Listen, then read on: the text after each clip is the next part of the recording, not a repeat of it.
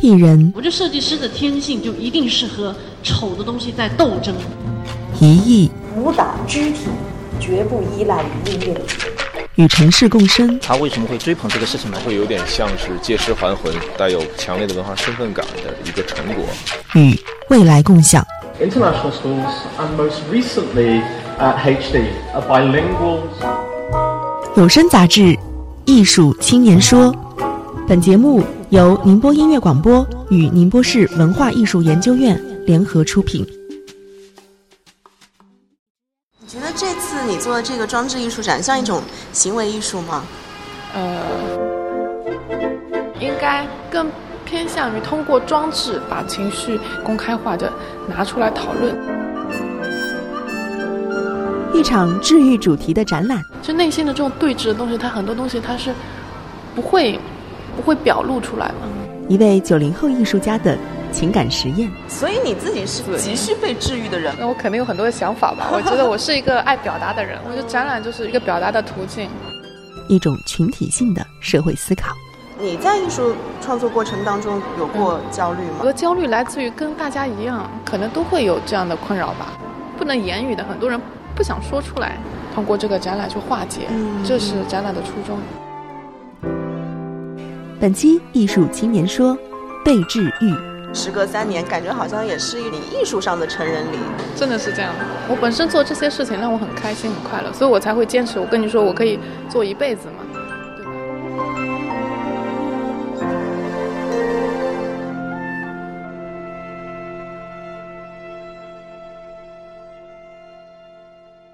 二零一九年的二三月间，幺幺七艺术中心举办了一场名为“治愈展”的互动装置展。治愈一词在时下已经成为一个流行的词汇，它最早起源于日本的动漫文化，意思是能让人感到平静、舒畅、温暖、安慰悲伤。在进入这个展览前，我假想自己是一个需要被治愈的情绪病人。我问了很多和我一样走进这个展览的人一个问题：你有什么情绪是需要被治愈的吗？觉得你身上有哪一种情绪是需要被治愈的？丧吗？我感觉我很丧。火气大，嗯，情绪，暴躁的情绪，治愈啊，呃，心灵。没有什么，我也很健康了已经。确定吗？想不出。失恋了都不需要被治愈吗？那我希望我以后能开心一点。有需要被治愈的地方吗？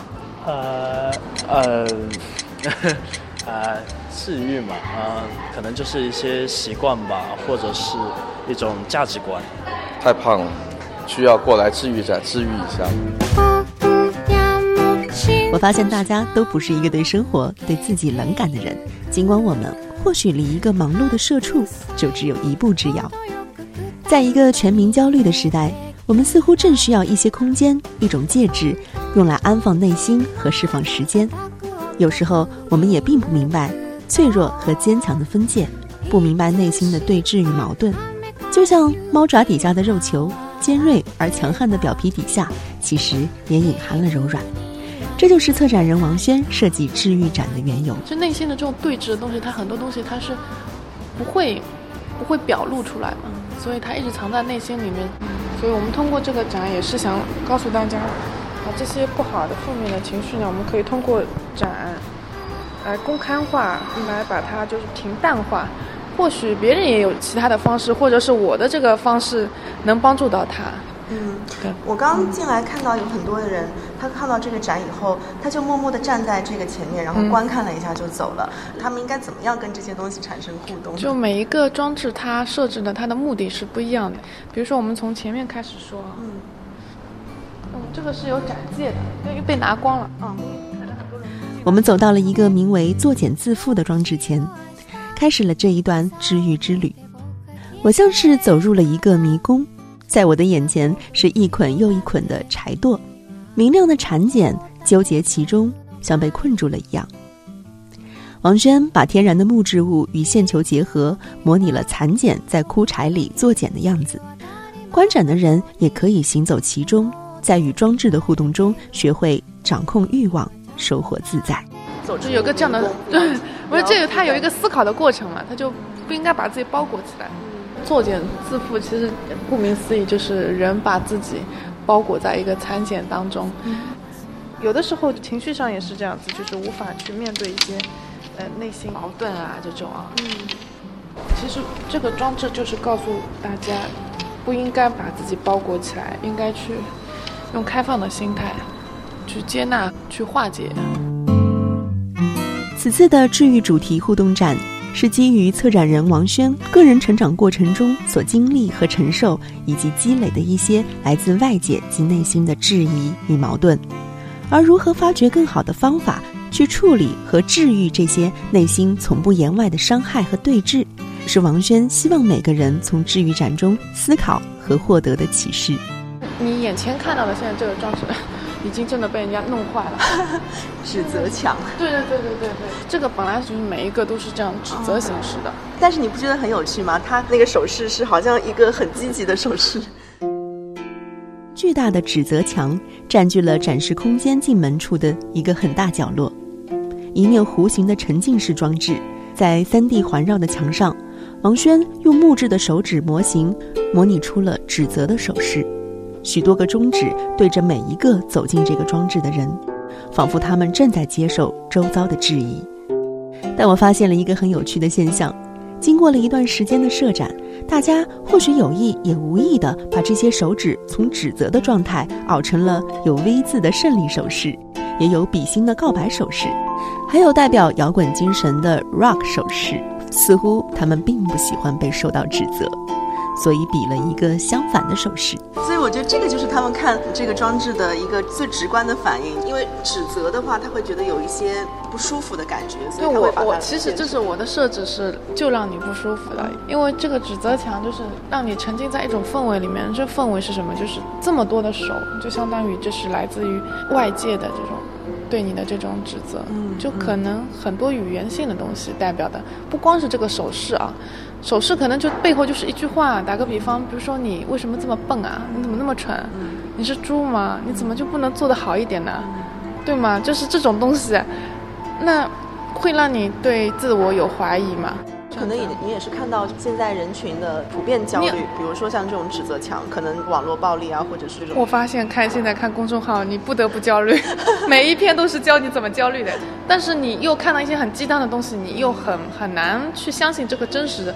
那还有一些人，他可能不是因为外界的这种指责，他可能对外界毫无感受的，但是他对自己的内心是非常的过不去这个坎的。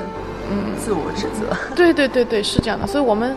在转过来，就是看到这个大的这个手，就是这个面对的是我们来自自己内心的这部分的指责和和质疑的不自信，就会质疑自己。哎呀，我为什么不能做好一点呢？我为什么总是这样呢？这其实就是两面性，就看到一个人他的内心的这个对峙性的东西是来自外界还是来自自我的。看到这个东西的时候，我们其实应该是有带入性的，就是有有这个对自己的这种经历的回顾吧。嗯。在这个同时呢，我们就给了他一颗解药，这个叫治愈气囊。这个治愈气囊呢，就是嗯，每一颗里面相当于一个解药吧，就是有一句很直观的话，就或者是一句温暖的话，或者是对对他来说，从内心身份上或者有认同，或者是认可自己。我希望这个解药到时候能帮助到他。我们有这样一个对峙的可能，包括我们旁边我们就设置了一个解药，这个叫治愈气囊。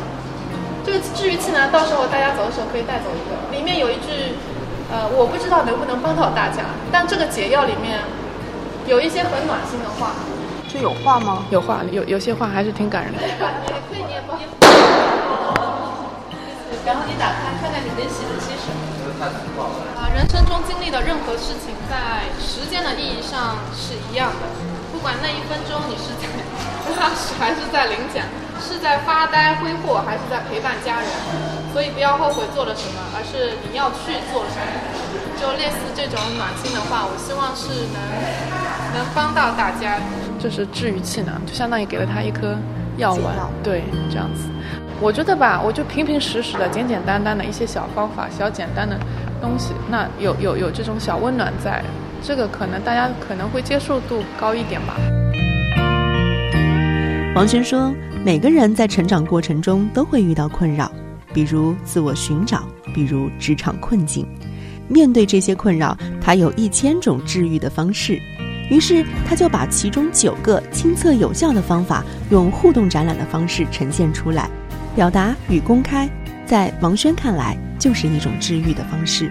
然后这个部分，快乐之门，其实就是这个快乐之门，其实是蛮有意思的，因为我们到时候我们有个线下活动嘛，我们可能就是要突破它，这个就相当于是一个 anger point，就是你你人的这个愤怒的点啊，你可能集聚了很多的东西。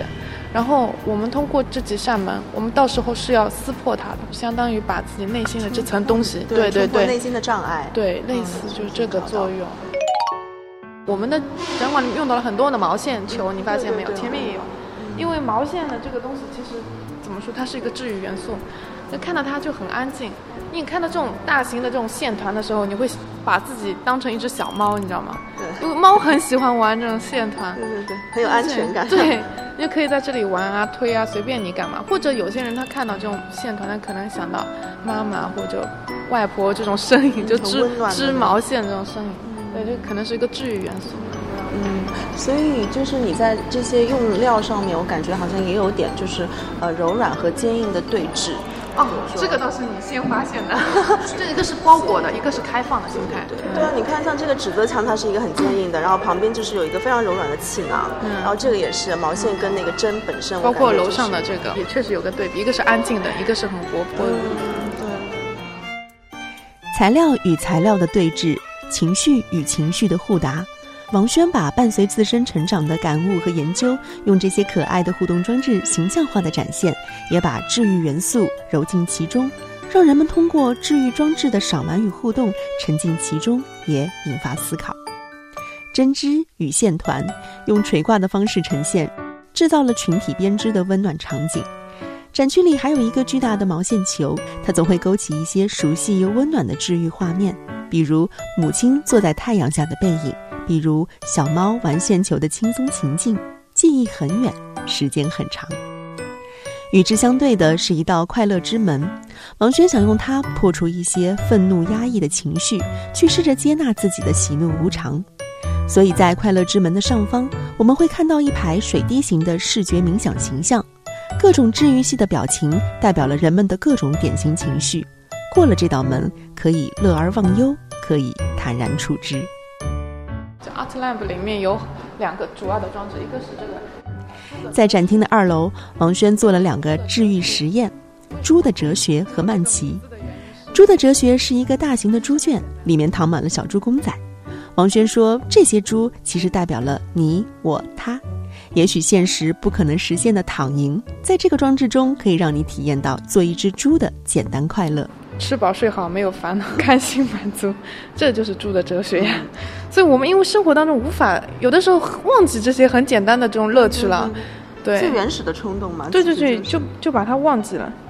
所以我们在这里就是让你体验一下这种简单的快乐，嗯，啊，晒个太阳，开开心心，大家蛮喜欢的，体验度挺高。嗯，你可以进去了，你可以进去，哎，对。围坐在这个中间，那些稻草其实也很治愈，就是踩在上面的感觉就是啊。这个装置受欢迎度比较高，然后这个是曼奇，就是另外的一个治愈实验的其中一个。我们这个是行走在这种思绪间的这个意思。曼奇的装置模拟了一种散漫无序又沉静无聊的骑行状态，踏上一辆老式的自行车，骑行在一团凌乱无序的思绪间，漫无目的的简单的做一件事，比如发呆。比如骑行，这都是灵感迸发和捋顺思绪的最好药剂。我我觉得是这样，就是人啊，在做单一性的事情的时候，比如说这种慢骑，或者你是行走、散步这种时刻，我的觉得其实你的思绪啊，包括很多东西其实是迸发的比较厉害，尤其是创意性的东西，其实都是很简单的这种乐趣。这些装置的设计是不是也来自你自己生活中的？对对对，是的，我大概有一千种方式可以化解这种可以治愈的东西，因为我我觉得我的年龄层大概差不多人群，我觉得大家都会在成长过程当中都会遇到困扰吧。我觉得吧，如果不拿出来说，比如说我有很多的这种化解的这种方式、治愈的方式，那我愿意拿出来分享。啊，我是通过装置展的方式跟大家分享。那或许有的人他是他，比如说他有个爱好，他喜欢做菜，他喜欢钓鱼，哎，他喜欢拉琴，就是他有各种各样的这种治愈的途径，哎，有方式的，那大家拿出来分享，那我觉得，就我们就目的就，嗯，就达到了啊，所以还挺棒的。然后最后我们这里有一个，这个叫新年祈愿，你是可以摇的，每一句话都不一样啊，求签。满满的三罐新年福签里写着：计划美好旅程，开启美好生活。想和钱谈恋爱，不要做偶像，做舒服的自己。邮箱满油，手机满电，这类被治愈的新年祝福。生活就如你想的那样，关键是你怎么想。有时候我们就是要对自己诚实一点，才能成为真正强大的自己。我是给生活加点料就去海底捞，赶紧拍下来，这个好有意思哦。还有个什么确认过眼神，你就是最缺觉的。那你自己最常治愈焦虑的方式，可能自我催眠。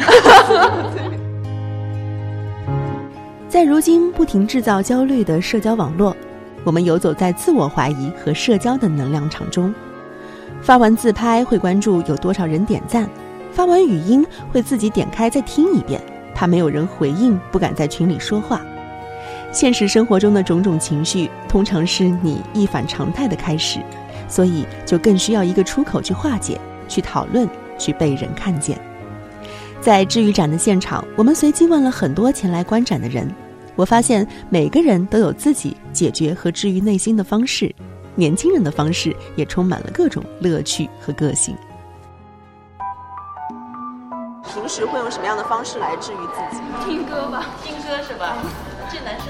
出去玩，运动或者蹦迪吧。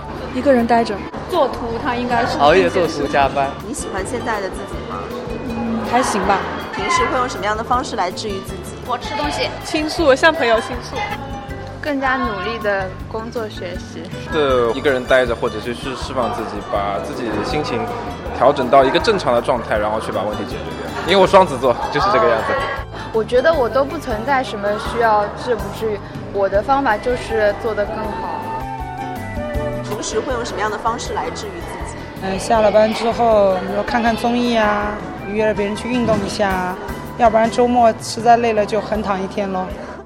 看剧，刷淘宝，刷淘宝。目前喜欢自己的状态吗？一般吧。有什么样的目标是你想要去追求的？好像没有，就是没有目标，很迷茫。自愈啊，那大概也就是旅游吧。什么样的食物能够治愈你？田鸡粥。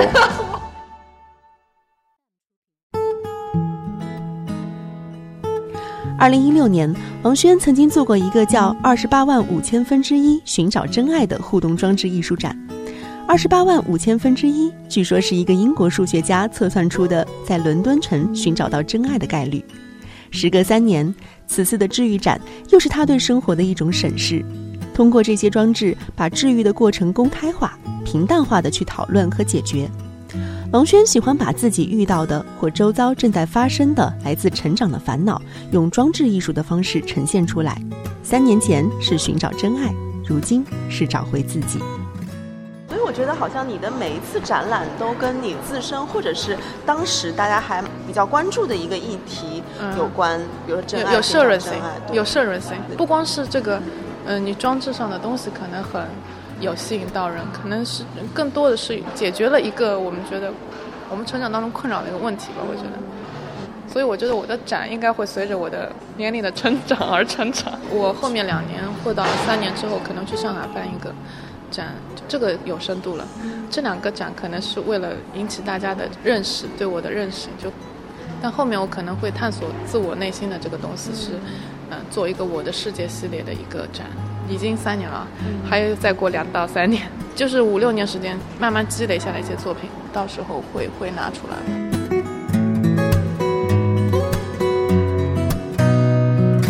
我学前班的时候，人家老师问你你要做什么的时候，小朋友当科学家，我觉得这些职业都不够酷啊。